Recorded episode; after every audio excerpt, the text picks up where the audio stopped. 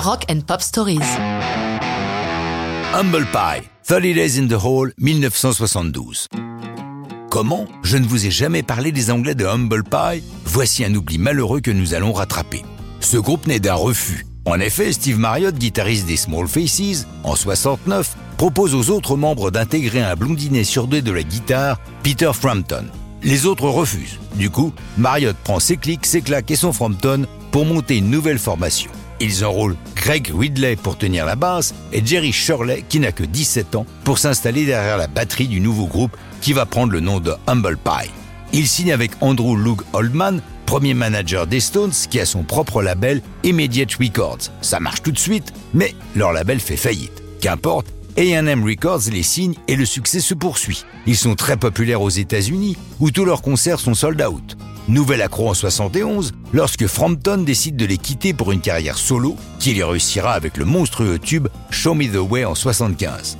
Humble Pie survit à cette nouvelle épreuve en intégrant le guitariste de Colosseum, Dave Clemson. C'est avec lui qu'ils entament en février 72 l'enregistrement de ce qui est déjà leur cinquième album studio, Smokin'. Parmi les neuf titres qui composent le disque, une chanson de Marriott va devenir l'un de leurs classiques les plus connus, 30 Days in the Hole. Steve a déclaré que le titre lui a été inspiré par une réplique d'Humphrey Bogart dans le film Angels with Dirty Faces, Les anges aux figures sales en version française, un classique de 1938. Après vérification par les exégètes, cette réplique ne figure pas dans ce film, mais plutôt dans Marqué par la haine, un film de 1956 où Paul Newman est condamné à passer 30 jours au trou en prison. Le sujet de la chanson lui est clair et net. C'est plus ou moins un plaidoyer pour la légalisation de l'herbe qui fait rire. Marriott ayant appris après un concert dans le Kentucky que dans cet état, on peut être condamné à 30 jours de prison pour la possession d'un joint. Le chanteur, guitariste et organiste fait partie de ceux qui estiment que la drogue fait partie intégrante de la rock culture, comme l'alcool l'était pour la génération précédente, et qu'il n'y a pas de mal à ça.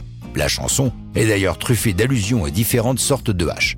Je me garderai bien de prendre parti, restons factuels, 30 Days in the Hall ne sort en single qu'en Europe, pas aux États-Unis, où elle devient pourtant jusqu'à nos jours l'une des chansons les plus diffusées sur les radios classic rock.